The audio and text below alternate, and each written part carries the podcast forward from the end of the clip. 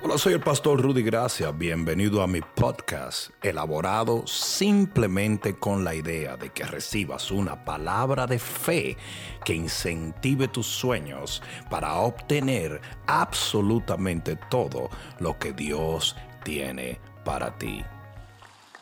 Romanos 5:12.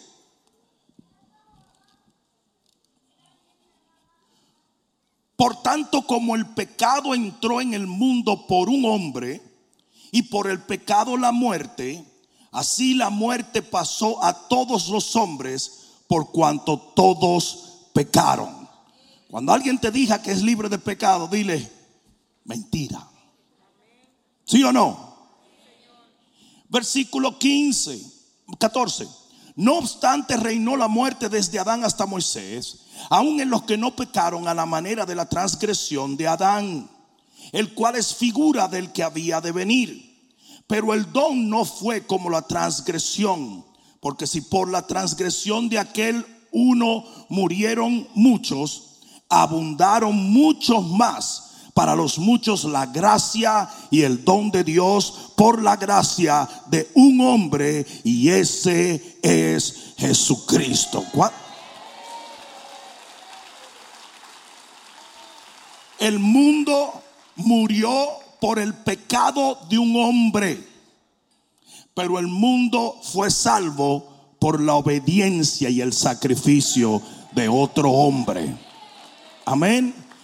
Yo voy a hablarle de la esposa de un Dios celoso. Pon la mano en tu corazón y dile, Padre, gracias en el nombre de Jesús por tu palabra. Amén. Dale un fuerte aplauso al Señor.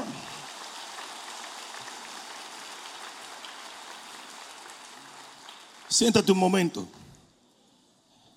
Esta escritura es paralela a Primera de Corintios capítulo 15 versículo 45 y establece una de las verdades más poderosas que hay en la Biblia.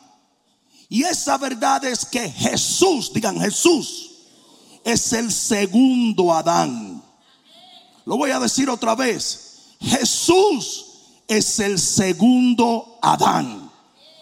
Y en 1 Corintios 15, 45, y debo de establecer esta verdad antes de llegar a la palabra que el Señor me dio, dice, así también está escrito, fue hecho el primer hombre Adán, alma viviente, pero el postrer Adán, espíritu vivificante. Mas lo espiritual no es primero, sino lo animal. Ya le llamó Dios animal a Adán, pero ahí vamos. Luego lo espiritual. El primer hombre es de la tierra y está hablando de Adán y es terrenal. Pero el segundo hombre que es Cristo, que es el Señor, es del cielo. ¿Cuántos pueden decir amén? Estas escrituras establecen que Jesús es el segundo Adán. Y ustedes dirán, ¿qué tiene que ver eso conmigo? Pues no te preocupes, te lo voy a explicar. Hasta Jesús hubieron solo y únicamente dos hombres en la tierra y en la humanidad que fueron creados no biológicamente. ¿Escucharon esto? Dos hombres en toda la historia de la humanidad. El Señor tomó, Adán no nació de una mujer y un hombre, a eso me refiero con biología. Adán nació porque el Señor tomó barro del suelo y lo hizo y le dio forma. Por eso Adán significa hombre rojo, porque viene del barro. Ahora, muy bien, Dios tomó, le dio forma y luego respiró o suspiró más bien sobre sus narices y él vino a ser un alma viviente. Eso que él sopló se llama ruach, que quiere decir el espíritu de Dios. Hasta ahora me están siguiendo. Jesús tampoco nació de la unión de un hombre y una mujer. Es por eso que el nacimiento virginal es demasiado importante para la doctrina cristiana.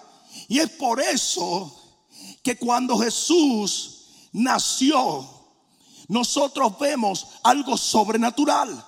Y es lo siguiente, viene un ángel llamado Gabriel y le dice a una virgen, virgen quiere decir que nunca ha tenido relación con un hombre. Y le dice, tú vas a tener una criatura Ella se asusta y dice, ¿cómo puede ser eso si nunca he tenido relación con un hombre? Dice, el Espíritu Santo hará sombra sobre ti y engendrará a Jesús de Nazaret, que es el Rey de Gloria. Hasta ese entonces, solo y únicamente dos hombres habían sido creados, no por medios biológicos. Y ustedes dirán, ¿por qué tuvo Jesús que nacer así? Porque en Génesis 3:19 Dios dio una sentencia al pecado de Adán. Dijo, polvo eres y al polvo volverás. Si Jesús hubiese nacido como todos los hombres, entonces esa sentencia hubiese pasado a él y Jesús nunca se hubiera levantado de los muertos. Pero por cuanto Jesús nació por Dios, formado por Dios, por el Espíritu Santo, en el momento en que su cuerpo cae en el polvo, Él resucita porque Él no era polvo y al polvo nunca podría volver. Te voy a dejar que razones eso un poquito. Es más, te voy a dar una. Y aquí es donde vienen los heavy duty funky Robbie Wow. En Génesis 3:14, ¿sabe lo que el Señor le dijo a la serpiente? No, no he hablado con mi suegra. No, no, no, no. Por favor. Dios le dice a la serpiente, polvo comerás todos los días de tu vida. Y el hombre es polvo. Por lo tanto, óyeme bien, todo hombre que no tiene a Cristo es un hombre reo de muerte ante el poder del enemigo. ¿Me escucharon? Porque de eso se alimenta la serpiente. Es por eso que cuando tú no caminabas con el Señor, todo lo que hacías te salía mal. Volteabas a la derecha y estaba el diablo. Volteabas a la izquierda y estaba el diablo. Hacías una cosa, avanzaba dos pies, tenía que volverte 13 pasos atrás. ¿Por qué? Porque el enemigo tenía potestad en ti por cuanto eras polvo y la serpiente se alimenta de polvo.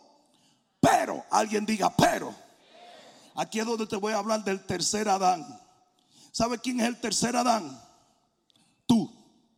Si tú has nacido de nuevo, si tú has sido transformado por el poder de la sangre de Cristo Jesús, entonces usted es el tercer Adán, porque usted ya no es del polvo y usted no se va a quedar en el polvo. Por eso un día el Señor va a venir y va a dar un grito desde el cielo y aún los muertos en Cristo resucitarán.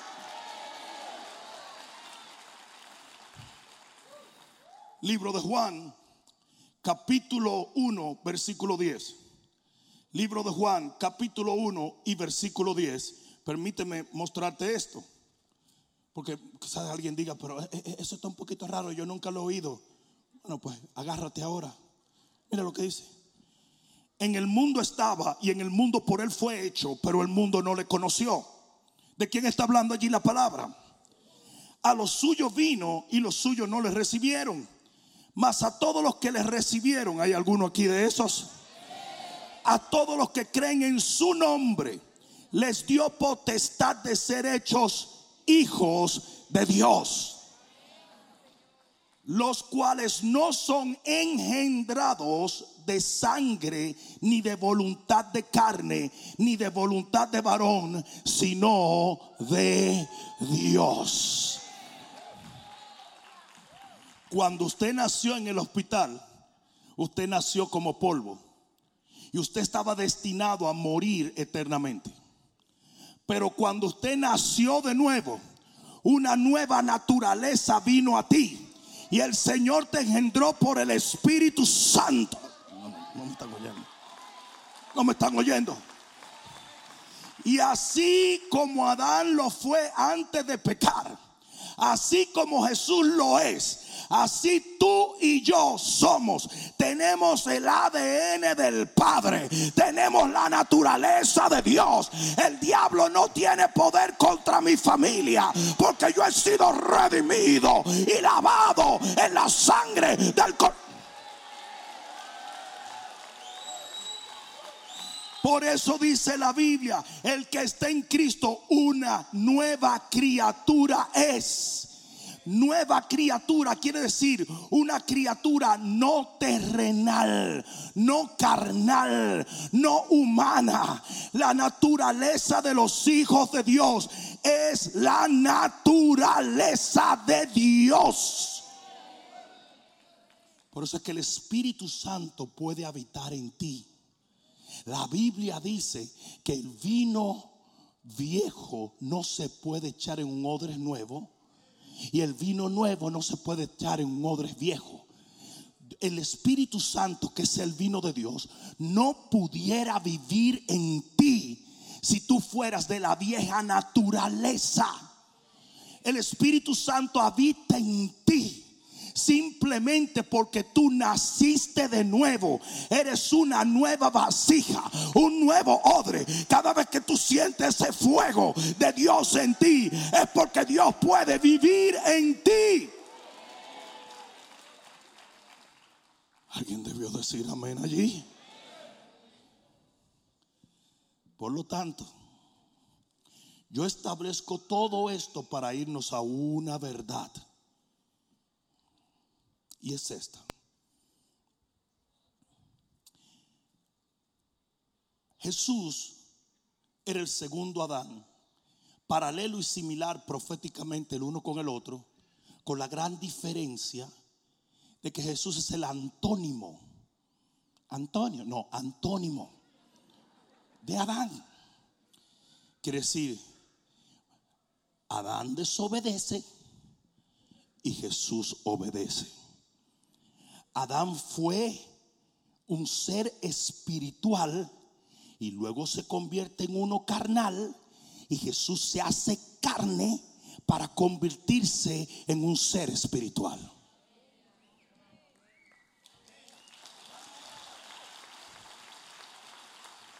Y aquí es donde viene el mensaje. Cuando Dios quiso darle una esposa Adán. Esto lo narra Génesis capítulo 2 y versículo 21. Génesis 2, 21. Dice lo siguiente. Entonces Jehová Dios hizo caer sueño profundo sobre Adán. Y mientras éste dormía, tomó una de sus costillas y cerró la carne en su lugar. Y de la costilla que Jehová Dios tomó del hombre hizo una mujer. ¿Cuánto trajeron su costillita aquí hoy? Esa costillita le encanta ir al mall. No es de que échame barbecue nada más. No, no, no. Dice, hizo una mujer y la trajo al hombre. Dijo entonces Adán, esto es ahora hueso de mis huesos y carne de mi carne. Esta será llamada varona porque del varón fue tomada. Escucha esto. Por tanto dejará el hombre a su padre y a su madre, se unirá a su mujer y serán los dos una sola carne. Esa fue la esposa de Adán. La esposa del segundo Adán viene de la misma manera. Jesús tuvo que caer en un sueño profundo que se llamaba la muerte. Incluso es tan interesante que así como a Adán le abrieron el costado, a Jesús le abrieron el costado en la cruz y salió sangre. Y la sangre es lo que da a luz a la iglesia de Cristo. A Jesús se le abre el costado. Y cuando Jesús hace la iglesia o levanta la iglesia, dice la palabra de Dios que Él se convierte en la cabeza y nosotros en el cuerpo, sea en una sola carne.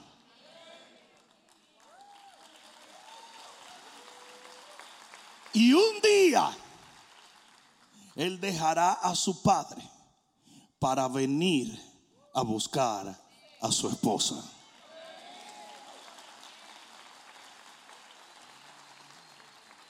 ¿Cuál es mi mensaje para ti hoy? Si la manera de Satanás destruir y robarle toda la autoridad a Adán fue a través de venir en contra de su esposa. Entonces la manera de Satanás vengarse de Cristo Jesús por haberle quitado la autoridad en la cruz es viniendo en contra de su esposa. Y tú preguntarás, ¿quién es su esposa? Tú y yo.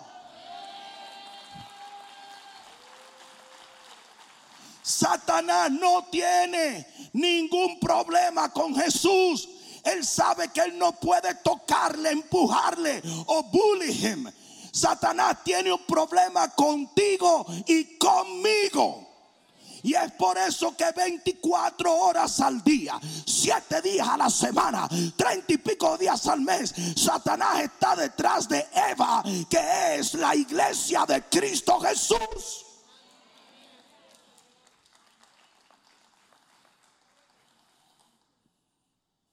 Muchos de ustedes dicen, pero ¿qué le he hecho yo al diablo?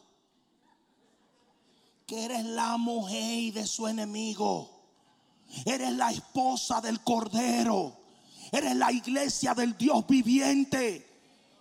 Muchos dicen, pero yo nunca le he hecho nada al diablo. Si yo no molesto al diablo, no me molesta a mí. Claro que sí. Él sabe que no se puede meter con tu marido. Tu marido le partió la madre.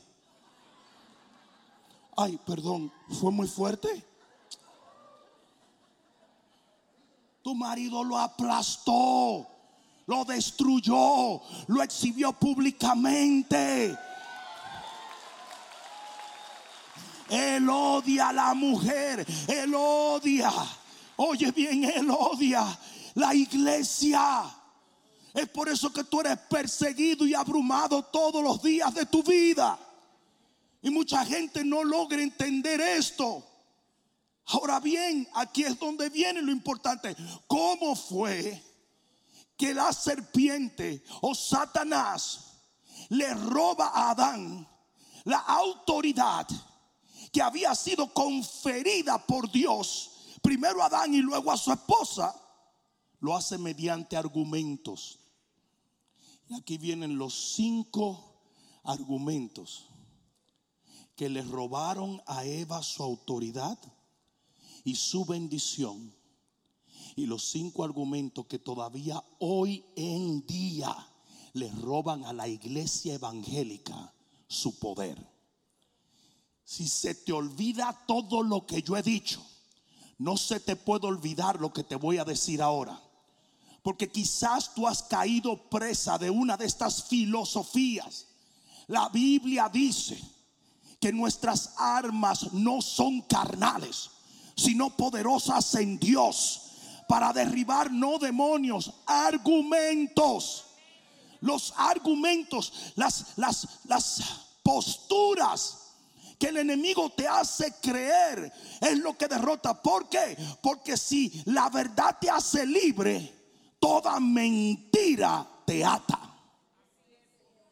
Y la iglesia desde el principio de la humanidad ha sido víctima de estos cinco argumentos.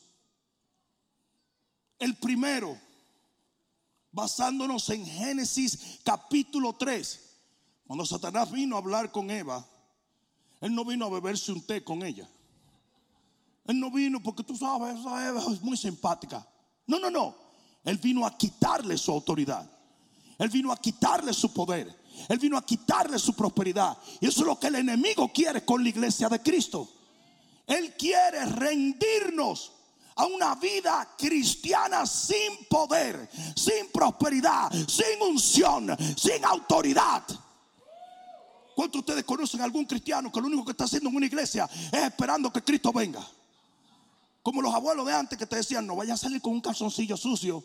Abuela, ¿y por qué no? Porque si te da un carro en la calle, ¿Y qué me importa a mí que, el calzoncillo esté sucio? A lo mejor se va a ensuciar si me da de todas maneras. Y hay cristianos en la iglesia que trajeron su calzoncillito blanco para que cuando Dios le ponga la bata del rapto no se le vayan a ver sucio. Porque lo único que están haciendo es esperando a Cristo. Usted tiene una misión. Usted tiene que vivir en la unción del Espíritu Santo aquí y ahora. Y cuando el enemigo trae estos argumentos, ata a la iglesia como ató a Eva. Primer argumento, legalismo. Digan legalismo. Génesis capítulo 3, versículo 1 dice, pero la serpiente era astuta más que todos los animales del campo que Jehová Dios había hecho, la cual dijo a la mujer, con que Dios os ha dicho, no comáis de todo árbol del huerto. Mira lo que le está diciendo Satanás. Le está diciendo a ella, ese Dios tuyo no te deja vivir, no te deja comer, te va a matar de hambre.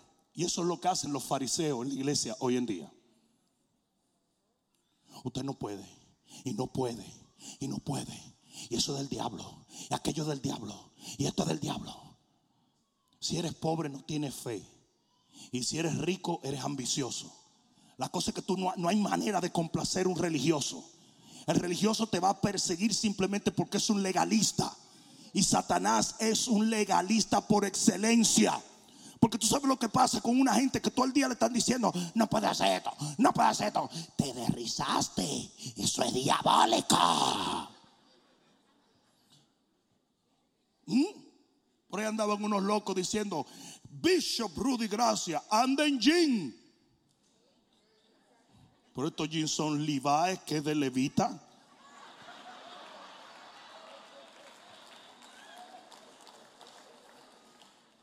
Después los otros religiosos, él anda en Harley Davidson. ¿Dónde está eso en la Biblia? Elías tenía un carro de fuego. Otro día vino un religioso y me dijo, ¿qué es eso? Una iglesia con tantas luces y tanto humo. Le dije, búscate el monte Sinaí para que tú veas que fue Dios el que hizo todo ese humo y todas esas luces. Porque el legalista te va a perseguir y eso fue lo primero. La primera estrategia de Satanás fue esa. Dios dice que no comas de nada. ¿Cómo tú vives una vida cristiana si no puedes hacer nada? Tendría que encerrarte en un monasterio.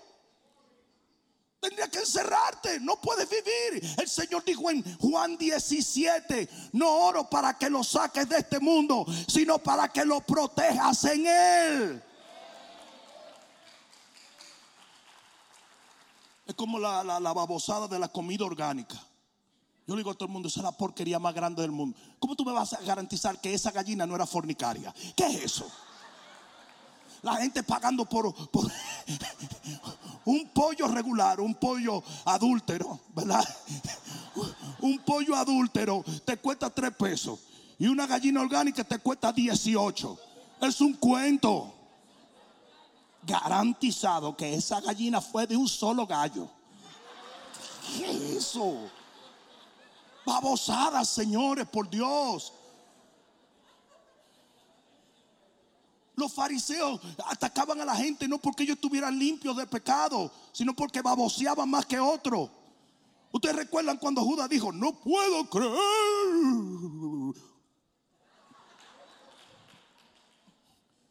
No puedo creer que se está desperdiciando el dinero echándole perfume al Señor. Dice, no porque le, importaran los pobres a los cuales él alegaba que se le diera el perfume, sino porque se estaba robando el dinero. Casi siempre el que ve la paja de tu ojo es porque tiene una viga.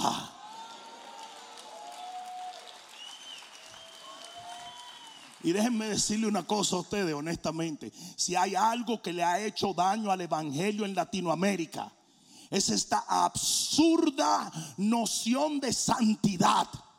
Eso no es lo que la Biblia dice. Las iglesias pentecostálicas, los hombres no pueden tener bigote, pero las hermanas sí. Lo, lo, dije, lo dije, yo lo dije, yo lo dije. A hermanas pentecostales sin ofender a ninguna, con su bigotazo, porque depilarse es diabólico. Pero si un hombre se deja un bigote, es diabólico también. ¿Y cómo entendemos ese asunto? Disparate, tontería, babosadas. Eso no es Biblia. Los fariseos perseguían al Señor por sus preceptos, prejuicios y conceptos. Dice que era más celoso de sus costumbres. Si usted creció en una iglesia pentecostalógica, eso es una costumbre. Y yo no lo voy a atacar a usted. Si usted quiere llamar diabólico el desodorante, nomás no se me siente al lado. Ni levante la mano a alabar a Dios, por Dios. Yo no lo voy a atacar, pero no me ataque a mí por mi libertad en Cristo.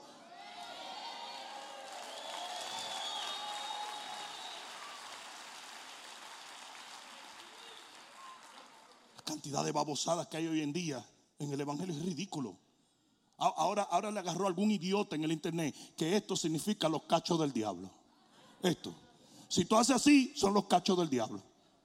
Yo me imagino los hijos de él cuando tenían dos años. ¿Cuántos años tú tienes? Pero tú no tienes dos. No es que mi papá me dijo que no se podía así porque son los cachos del diablo. ¿Cuánto disparate? ¿Y sabes por qué la gente no se convierte a veces por esa babosada? Por eso disparate. A mí me encontró un evangélico y me vio como bien impío.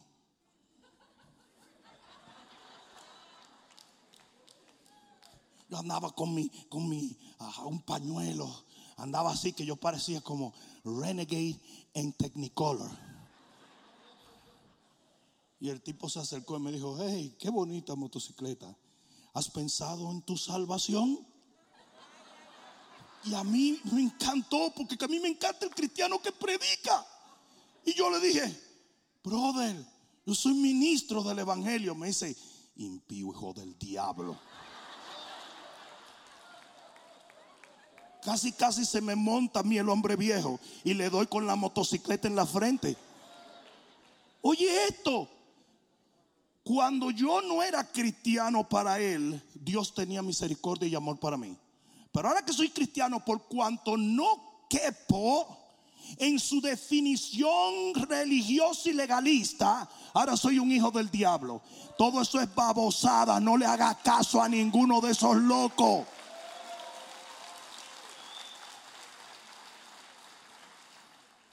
Como que Dios está en el cielo diciendo, ok Miguel, Memo, las chivitas no son de Dios. ¿Quién lo dice? Dios.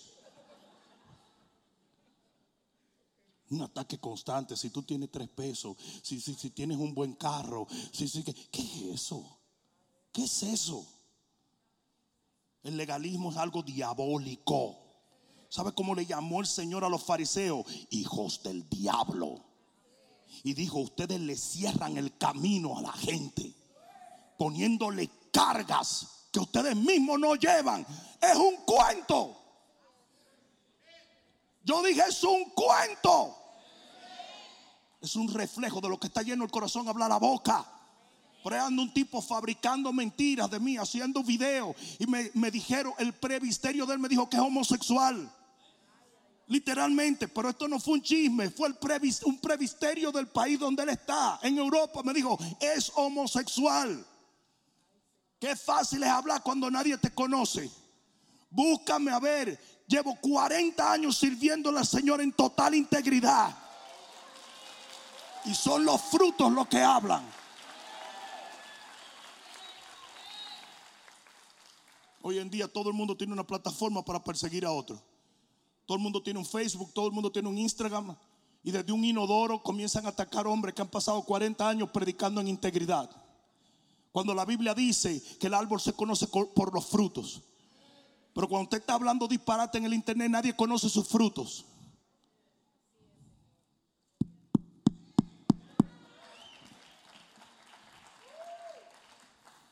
La religión de la prohibición es diabólica.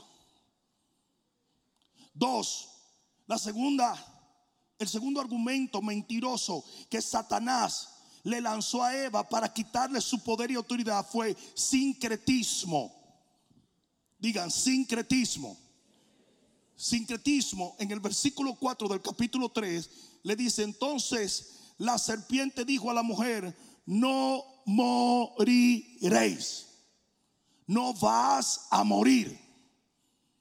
Y sincretismo quiere decir una fusión de diferentes creencias. Y ahora Eva estaba confundida Porque una cosa fue la que le dijo Adán y otra cosa es la que le está diciendo la serpiente. Y ese es el asunto que el enemigo mete en la iglesia cristiana. Y cuando un hombre quiere dedicarse al pecado, dice, bueno, tú sabes que hay diferentes interpretaciones. No, papá, homosexualidad es homosexualidad. No me venga con cuenta. No me venga con cuenta. Hay verdades absolutas en la Biblia. Pecado es pecado. Ustedes, ustedes entendieron que hay una profecía que dice que al final de los tiempos le llamarán a lo bueno malo y a lo malo bueno. Y hoy en día esto está peor que nunca. ¿Sabe por qué? Porque un hombre de Dios habla la palabra y cuatro más dicen, ese no sabe lo que está hablando. Y la gente está confundida totalmente. Y hay un sincretismo. Quiere decir, a la hora de orar yo soy pentecostal. A la hora de leer la palabra yo soy bautista. A la hora de, santidad yo soy presbiteriano. A la hora de soy metodista. Y está todo el mundo vuelto loco. No saben ni cuándo vienen o cuándo van. Y eso fue lo que Satanás quiso ocasionar en Eva. Tú oíste esto, pero yo te estoy diciendo esto. Y los dos sonaban lógicos.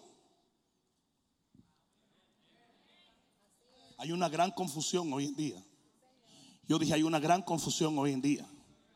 Y una de las cosas por la cual tú te aseguras de no caerte cuando usted tiene un pastor y usted tiene una iglesia.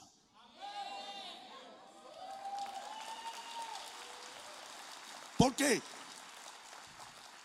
Porque cuando tú ibas donde el amiguito tuyo en el vecindario, y el amiguito tuyo a las 12 del día quería comer helado, y tú le decías a él, no, no, no, no, es que mi papá dice que si yo como helado a las 12 del día me entra golpe. Y el amiguito tuyo te dice, pero eso no es lógico. Sí, pero es lo que mi papá dice. Cuando usted tiene un papá, cuando usted tiene una casa, usted se asegura de irse por una línea. Y usted no tiene el problema de que vengan otros a decirle otra cosa.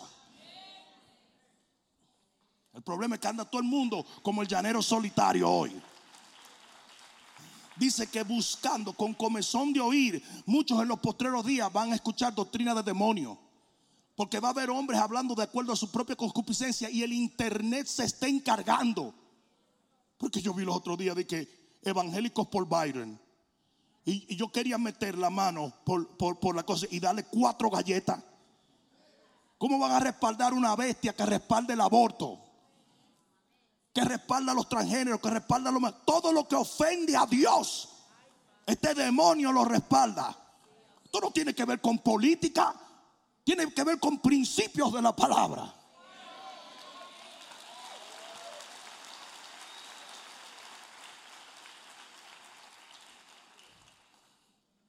La gente está muy confundida.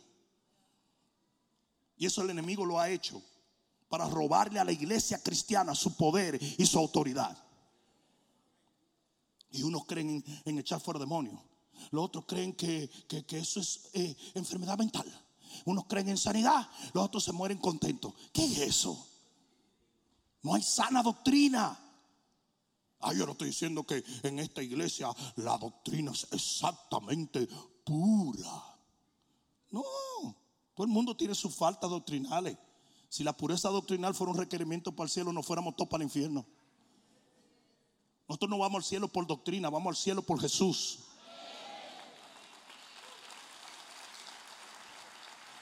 Pero cuando usted tiene una casa, entonces usted dice, ¿sabes qué? Yo me voy a, regir por lo que esta casa dice. Y eso te da seguridad. Hello. tres. La tercera herramienta argumental que usó Satanás para robarle a la esposa de Adán su autoridad fue humanismo. Versículo 5 del capítulo 3 del libro de Génesis. Sabe Dios que el día que comas de él serán abiertos vuestros ojos y seréis como Dios sabiendo el bien y el mal. Y esto está recontra metido en la iglesia, que es la exaltación del hombre por encima de Dios. Ese fue el mismo disparate que Satanás pensó, yo puedo ser como Dios. Y esa misma idea se la pone a Eva.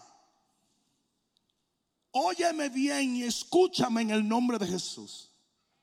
Jehová es el rey y nosotros somos sus siervos. Él es el Padre y nosotros somos sus hijos. Él es el Señor y nosotros sus esclavos. El hombre nunca puede exaltarse. Al contrario, el que se humilla es exaltado por Él.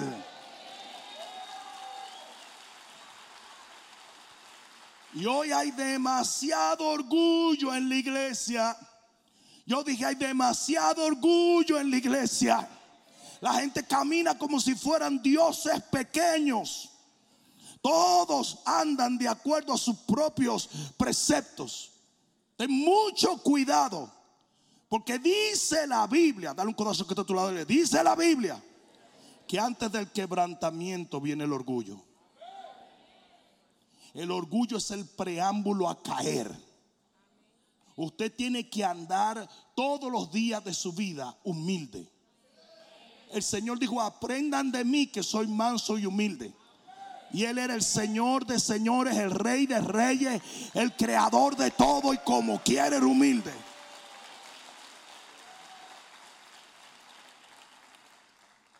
Ustedes saben por qué hay tantas peleas entre los cristianos?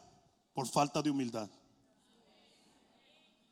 Falta de humildad. Ustedes saben por qué hay esposos que todo el tiempo se están matando por falta de humildad.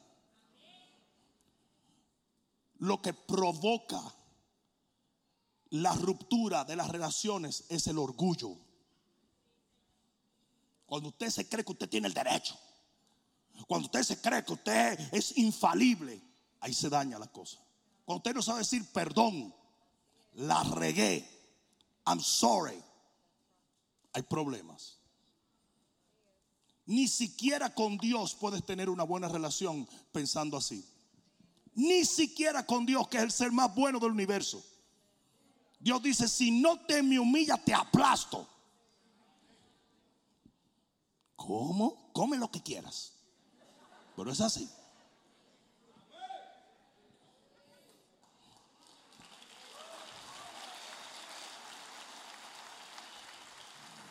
Cuatro.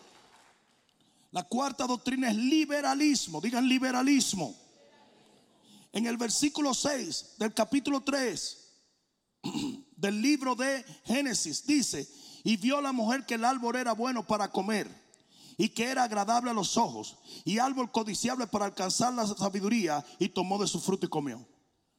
Y el liberalismo es la doctrina diabólica que te dice, if it feels good, si se siente bien, si, si tú lo sientes, aunque la Biblia diga que no, usted lo hace. Eso es una locura. Las decisiones más horrendas que tú has cometido en tu vida son las que tú quitas la palabra de Dios y haces lo que te dé la gana porque en el momento sentiste que estaba bueno hacer.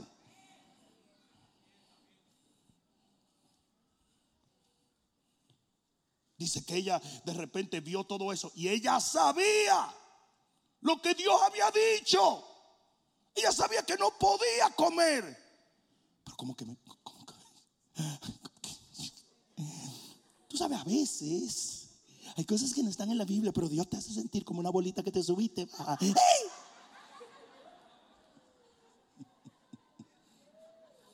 Me vino un tipo llorando.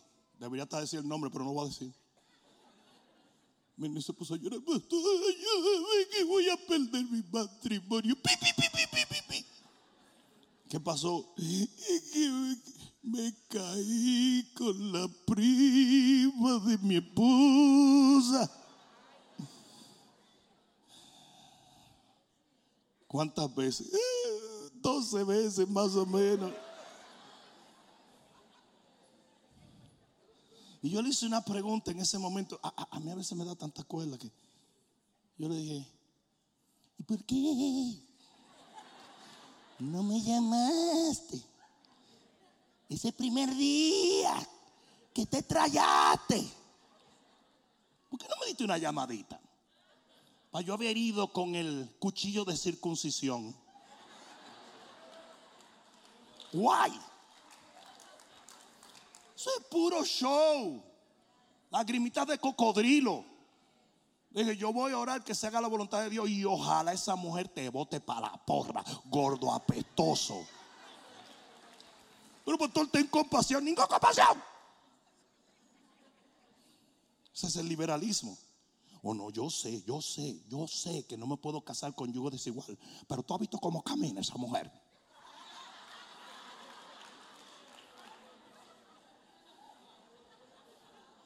No, no, no, yo sé que no me debo de robar el dinero de la caja chica de mi trabajo, pero Dios sabe la necesidad que hay en mi casa. Eso es liberalismo. If it feels good, do it. Do it. Pero después prepárate para pagar. Porque te van a pasar el recibito. Y si no te lo pasan así, electrónico para que llegue más rápido. Paperless.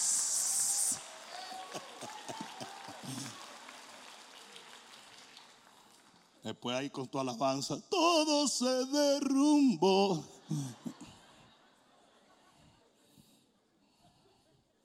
Usted rígase por la palabra. Yo dije, usted rígase por la palabra. David decía, lámpara es a mis pies la palabra. Quiere decir, yo no doy un paso a menos que no sea por la luz de la palabra. Rígase por la palabra, no por lo que se siente bien. Ella se le estaba haciendo agua a la boca. Ese es el problemita que tenemos hoy con las redes sociales. Usted está viendo lo que no debe ver. Usted está chateando con quien no debe chatear. Y se te, hace así la boquita.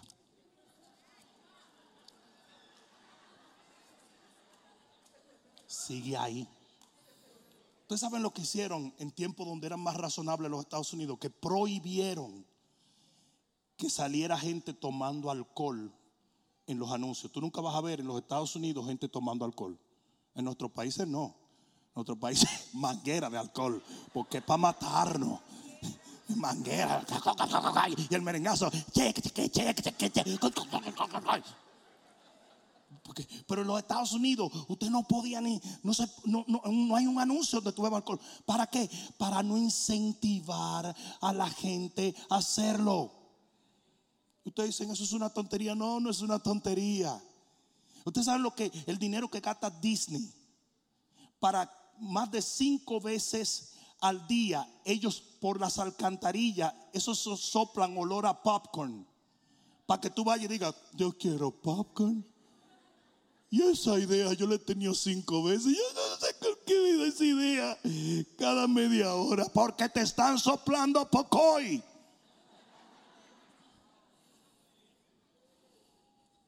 El problema es que hoy tenemos una generación que tiene pecados ocultos. Porque usted anda escondido viendo lo que no debe ver. Por eso la pornografía es la muerte del cristianismo.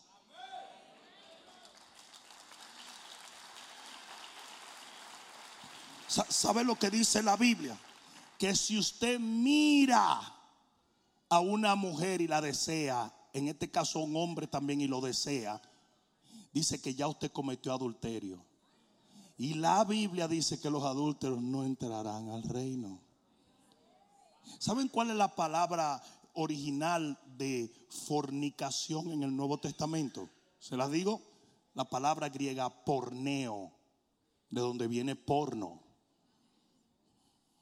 Porneo. ¿Sabe por qué Satanás gasta tanto dinero en pornografía? Porque Él ha establecido la pornografía, que hasta los niños están viendo pornografía. Porque cada vez que usted abre esa cuestión y usted desea algo de ahí, que si usted es una persona normal lo va a hacer, usted está cometiendo adulterio y fornicación. Y eso también te va a pasar la facturita.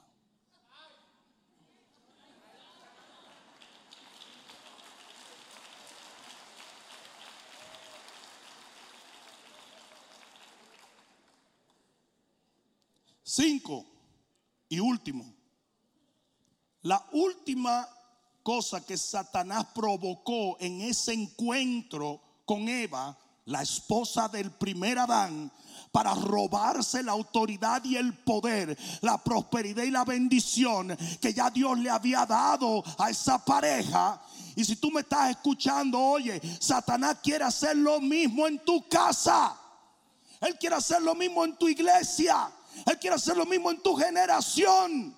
Y si tú has caído en alguno de estos baches, salta en el nombre de Jesús. La quinta cosa es sectarismo. Y dice en el versículo 7 que Adán y Eva se hicieron delantales de hojas. ¿Por qué ellos se hicieron delantales de hojas? Porque ellos querían seguir una relación con Dios, pero ellos querían tenerla a sus propios términos. Y eso es lo que es el sectarismo. El sectarismo es olvídate de lo que Dios quiere e invéntate tu propio cristianismo. Lo que tú sientas que te calma y te da paz. Eso es. Y por eso hay cristianos que llegan a la iglesia y dicen, ah, no, no, no, yo no creo en el diezmo. Entonces tú no crees en la Biblia. No, yo sí creo en la Biblia. Pero el diezmo está en la Biblia. Bueno, sí, pero esa parte no es para mí. ¿Y por qué esa parte no es para ti? Porque la hoja de delantar que yo me hice no llevaba esa parte. Eso es sectarismo. Ustedes recuerdan en los tiempos donde le dijeron a, Pablo, yo soy de Pablo, yo soy de Apolos, yo soy de Cefas. Eso es lo que está pasando hoy. Hay un montón de sectas dentro del pueblo cristiano. Un montón. Eso no pasa con los musulmanes. Y los musulmanes son menos que los cristianos. Pero eso no pasa con ellos. Porque si usted cree otra cosa, lo mato. Gracias por tu amén, hermano. Vamos a empezar un ministerio de cortar cabeza.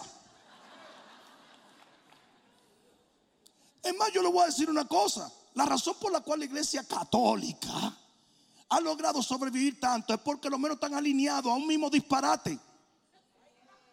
Sí, puro disparate, porque la mitad son tradiciones eh, eh, eh, locas. Pero están alineados por lo menos una misma cosa. Por eso fue que se sintieron traicionados cuando Francisquito dijo que ahora está de acuerdo con un montón de cosas que, la iglesia católica no está de acuerdo. Porque toda la vida todos los católicos han caminado de la misma manera. Tú has venido a la orilla. Si yo le enseño una foto de mi primera comunión, parezco a Michael Jackson con un velón en la mano. Diana. Pero todo, la primera comunión, para todo el mundo igual. La eh, Santa Eucaristía, todo el mundo. Eh, que, la transmutación. Que ¿Tú crees en eso? Yo no sé, pero si el Papa cree, yo lo creo. Pero los cristianos, todo el mundo tiene su propia delantal. Y eso lo hace el diablo. ¿Sabe por qué? Porque hasta el reino del enemigo está unido. Dice que una casa dividida contra sí misma no puede prosperar no puede permanecer. Y los cristianos van a tener que aprender a ponerse en la misma página. Ustedes saben por qué en las elecciones pasadas se eligió un presidente que nadie lo quería, pero por lo menos prometía ser conservador. Simplemente porque por primera vez en la historia de este país el 85% de evangélicos votaron por un solo candidato y lo pusimos en la Casa Blanca. Y el hombre declaró guerra contra el aborto, guerra contra el abuso infantil, guerra contra todas las cosas que ofenden la palabra de Dios. Pero ¿qué pasó para cuando venía el segundo término? Mira lo que el enemigo hizo. Ellos estratégicamente comenzaron a hacer muchos escándalos con los pastores y en HBO y en YouTube y en todos sitios. Los pastores lo que quieren es dinero, lo que se qué. Y los cristianos comenzaron a decir, ah, ¿saben por qué ellos lo hicieron? Porque ellos sabían que fueron los evangélicos que pusieron a Trump en la Casa Blanca. Y nos trataron de desacreditar, nos persiguieron, inventaron un montón de mentiras.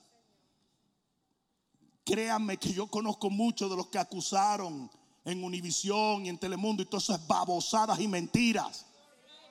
Puras babosadas y mentiras. Y los evangélicos comenzaron a dividirse. Y se considera que solamente un 50% del pueblo evangélico votó, a diferencia del 85%. Si usted es demócrata, usted no es cristiano. Y yo no soy ni demócrata ni republicano, pero soy cristiano. Y los principios que exhibe ese partido. Ay, no, pero es que me van a dar visa. Te están engañando como todo lo que han dicho. Maldito el hombre que confía en el hombre. Puro engaño. Puro engaño. No le comas tonterías a esa gente. Ellos buscan la manera de mentirte. Pero el punto que estoy tratando de hacer, si usted ve que los principios no están de acuerdo a la palabra de Dios, ¿cómo usted se suma a ellos? Usted está en contra de Dios y de su palabra. Dice, dice la palabra, yo no te digo que, que, te levantes en contra de todos los impíos, pero aquel que se llama cristiano, aquel que se llama un hijo de Dios y está en contra de mis preceptos, dice, con ese ni te sientes a cenar.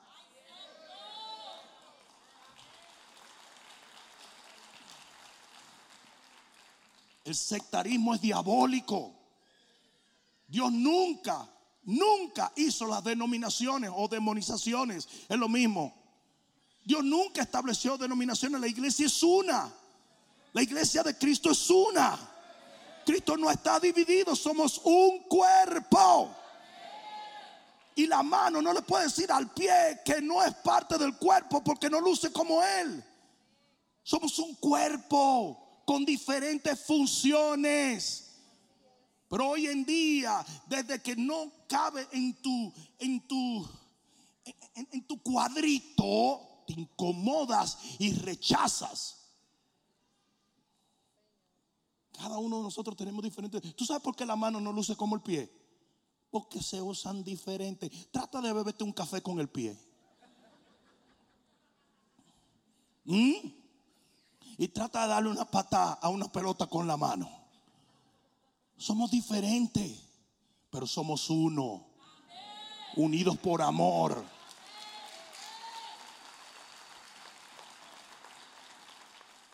Aquí es donde viene.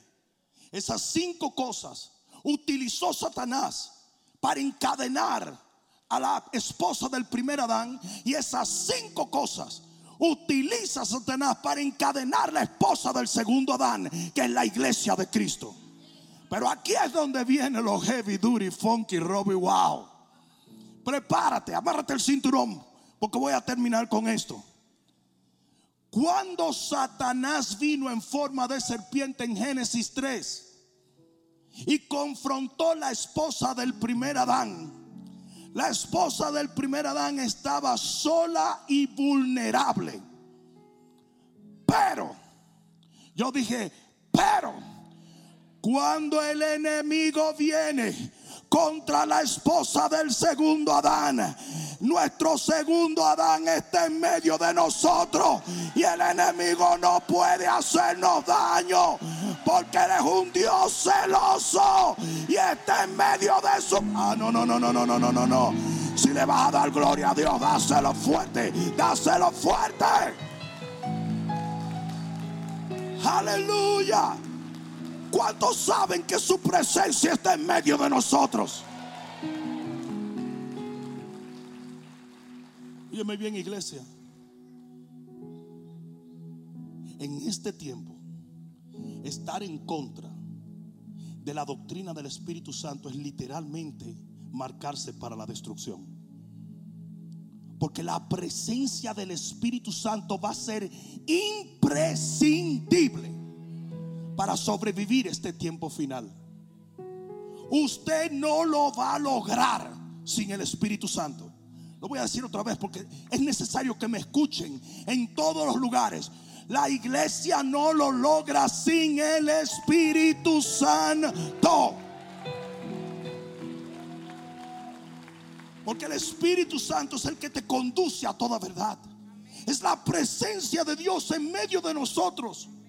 ¿Qué te hace pensar que si Jesús nunca confrontó al diablo sin estar lleno del Espíritu Santo, tampoco lo hizo Pablo ni lo hizo Pedro? ¿Qué te hace pensar que hoy puedes sobrevivir sin el Espíritu Santo? La iglesia tiene que ser llena de la presencia de Dios. Hay alguno aquí que diga amén a esto.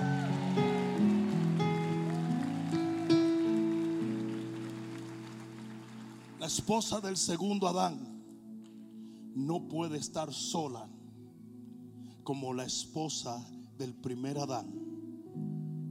Porque si llega a estar sola, y eso lo dice la Biblia, dice que si un demonio vuelve a la casa de donde lo echaron y ve la casa barrida, adornada y vacía, dice que si la ve, entonces toma control. Y eso es lo que ha pasado con la vida de mucha gente, de muchas iglesias. Han rechazado la llenura del Espíritu Santo y el enemigo está teniendo un field day. El enemigo está haciendo estragos. La gente me pregunta, pero pastor, ¿cuál es el secreto de segador? ¿Cuál es el secreto? Que la gente viene, aún en pandemia, sigue creciendo la iglesia. Se llama Espíritu Santo. Yo dije Espíritu Santo. Espíritu Santo es Él. Yo dije es Él. Es Él, no yo, es Él.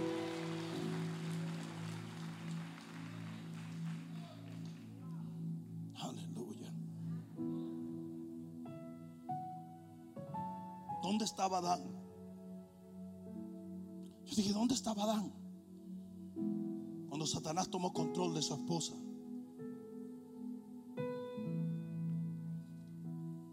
Ahora, si tú me preguntas dónde está Jesús, aquí. Aquí.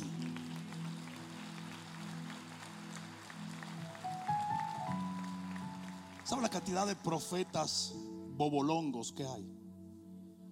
Hablando de que esto va a ser horrible, que antes que venga Cristo vamos a estar todos arrastrándonos con la lengua afuera. Eso no es cierto. El Señor viene a buscar una novia sin mancha y sin arruga. Cuando, cuando cayó el, el- el- el- Pentecostés por primera vez, Pedro se paró y dijo, en los postreros días. Los postreros días no es a la gente que le gusta el postre, ¿no? En los postreros días se derramará su espíritu sobre toda carne. Lo que viene. Yo dije lo que viene. Yo dije lo que viene. Sí, Pedro no estaba hablando del momento. Pedro estaba profetizando sobre nosotros. Porque el día de Pentecostés no se derramó el Espíritu sobre todo el cuerpo. Hello. Pero el bautismo del Espíritu Santo que viene en la lluvia tardía, el Señor va a llenar la iglesia entera de la unción del Espíritu. Porque dice la Biblia, y entonces vendré y me tomaré a mí mismo. Me tomaré a mí mismo. La iglesia que viene a buscar al Señor es una iglesia llena del Espíritu. Porque es la única iglesia que va a sobrevivir los ataques del enemigo. No, no, no, no, no, no, no juegues con el asunto del Espíritu Santo. Si tú dices, ya yo no lo siento como antes, mira, búscalo. Yo no estoy tan pegado de él como antes. Cáele atrás, mi compa. Desesperadamente. Coinonía quiere decir intimidad con el Espíritu Santo. Hay que tener intimidad. No, no, no, no, no, no, no, no, no, no, no, no, no, no, no, no, no. Yo te mentiría si te digo que venir a una iglesia te garantiza que te vas en el rapto. Mentira. Mira lo que dice la Biblia. Orad para que seáis hallados digno de escapar de las cosas que vendrán sobre la tierra. Eso lo dijo Jesús. Es un cristiano wishy-washy. Es un cristiano flinky flonky. Those flaky Christians, you ain't going, baby. Unless you get right with God, you're gonna get left. A menos que tú te pongas a buscar del Señor, usted se queda. A menos que usted suelte la religión y se mete en comunión y comience a amar como eres amado. Porque la Biblia dice claramente que el Señor viene a buscar una novia. La relación final es una relación de amor. Nadie se casa con una loca que no lo quiere. Y si usted lo hizo, que Dios lo ayude, mi compa. Usted se puede casar con una mujer roca izquierda, porque las hay. Usted se puede casar con una mujer eh, triste o con una alegre o con una con esto, una profesional o una no profesional. Usted se puede casar con cualquier tipo de mujer, pero si usted se casa con una mujer que no lo ama, se chavó. Lo mismo pasa con Cristo. Cristo viene a buscar una novia. Tiene que haber una intimidad con Dios.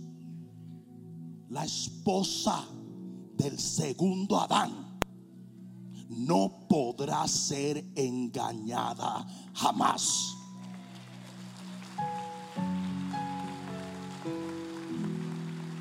Si se lo vas a dar, dáselo fuerte. Vamos, dáselo fuerte. My God, dáselo fuerte, iglesia.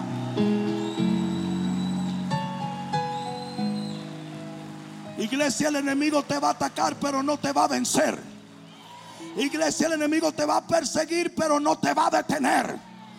Iglesia, el enemigo va a venir en tu contra, pero el Señor será tu retaguardia y la victoria es tuya. Eso yo quiero que cierres tus ojos y levantes tus manos al cielo. Yo quiero que tú hagas un compromiso con el Señor. Allí donde tú estás, es un compromiso con el Señor.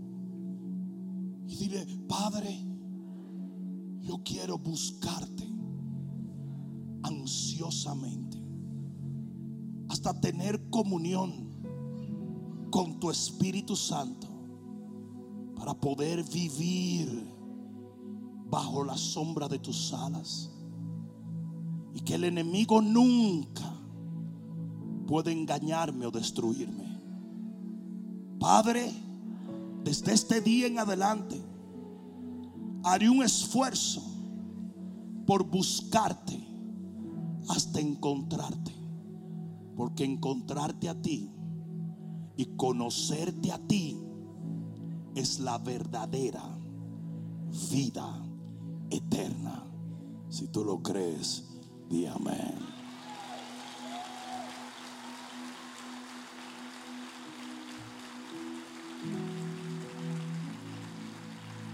Me dan dos minutos más. Me dan dos minutos más. Cuando digo esto es para que no empiecen a salir desaforados como que Burger King lo van a cerrar. Yo quiero reverencia en un momento tan importante como este. Yo quiero que todos cierren sus ojos un momento e inclinen su rostro. Les prometo que haré esto breve, pero no puedo concluir este servicio sin darle una oportunidad a aquellos que escuchan este mensaje y se preguntan qué debo hacer para entrar en esa comunión con Dios. Es muy fácil. La Biblia dice, acercaos a Dios y Él se acercará a vosotros. Todo lo que tú tienes que hacer es orar y decirle, ¿sabes qué, Señor? Yo te voy a entregar mi vida para que tú me entregues la tuya. La Biblia dice claramente que si tú confiesas con tu boca que Jesucristo es el Señor, creyendo de todo corazón que Dios le levantó de los muertos, tú serás salvo. Tú dirás, no memorice eso, no te preocupes, yo te puedo guiar en esa oración. Pero la tienes que hacer de todo corazón. Olvidando todo el que está a tu alrededor y poniendo tu corazón en el Señor. Si tú quieres aceptar a Jesús como tu único y suficiente Salvador, ora de esta manera. Dile, Padre, en el nombre de Jesús, en este momento yo te acepto como el Rey y el Señor de mi vida. Creyendo en tu cruz en tu sangre y en tu resurrección. Esperando, oh Dios, que mediante esta oración tú salves mi alma. Porque desde este día en adelante yo viviré para ti en esta tierra. Para el día en que tú vuelvas, morar eternamente en los cielos de tu Padre. Guárdame, Señor. Guárdame, oh Dios, para que el enemigo nunca tome ventaja sobre mí, porque desde este día yo soy tuyo. En el nombre de Jesús, el que lo crea diga amén.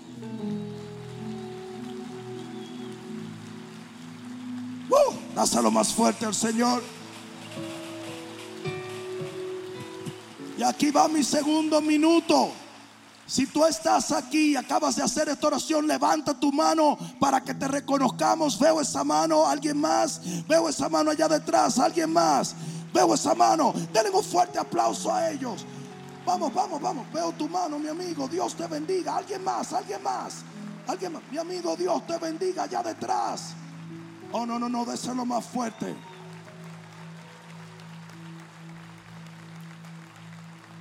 Ah, yo voy a llamar a mi equipo, a mi equipo de líderes, y te voy a pedir a ti, y es un minuto solamente, como lo dije.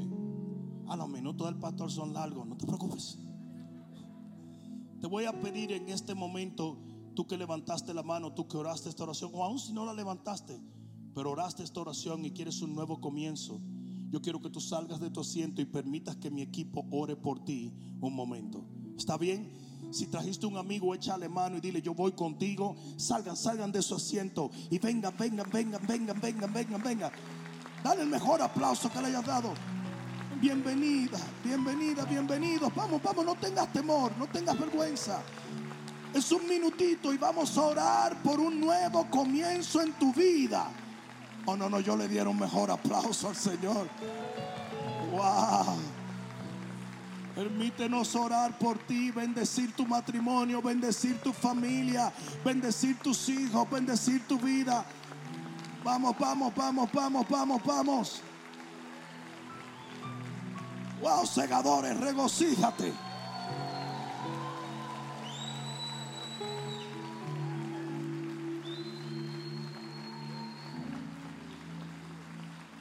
Bienvenidos. Bienvenidos. Bienvenidos. Bienvenidos. Bienvenidos al reino. Bienvenidos al Señor. Cierren un momento sus ojos. Extiende tu mano, iglesia, hacia acá. Padre, en el nombre de Jesús, hoy bendigo cada hombre, cada mujer, cada joven, cada niño. Y decreto proféticamente, Señor, que en los próximos días tú te vas a mostrar sobre sus vidas de una manera gloriosa. Padre mío, en este momento se rompe toda cadena en sus vidas. Y ellos pasan a caminar bajo la sombra de tus alas. Padre, donde hay enfermedad, sánalos. Donde hay dolor, cura ese dolor. Donde hay angustia, Señor, transforma esa vida y llénala de paz y de gozo en el nombre de Jesús. En este momento se quebrantan las tinieblas en sus vidas y tú te glorificas de una manera especial. Padre, en este día yo los bendigo con bendición del cielo. Porque el que está en Cristo una nueva criatura es. Las cosas viejas pasaron y aquí todas son hechas nuevas. Y por lo tanto, me regocijo con lo que harás en los próximos tiempos, en sus vidas, sus matrimonios y sus familias. En el nombre de Jesús, el que lo crea diga amén.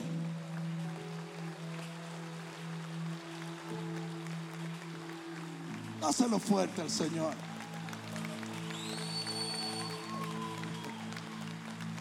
Mis amigos, yo quiero pedirle un minuto más a la derecha de ustedes ese líder que tiene su mano levantada los va a guiar allá detrás y lo único que vamos a hacer es darle la mano y darle la bienvenida al reino de los cielos. ¿Está bien?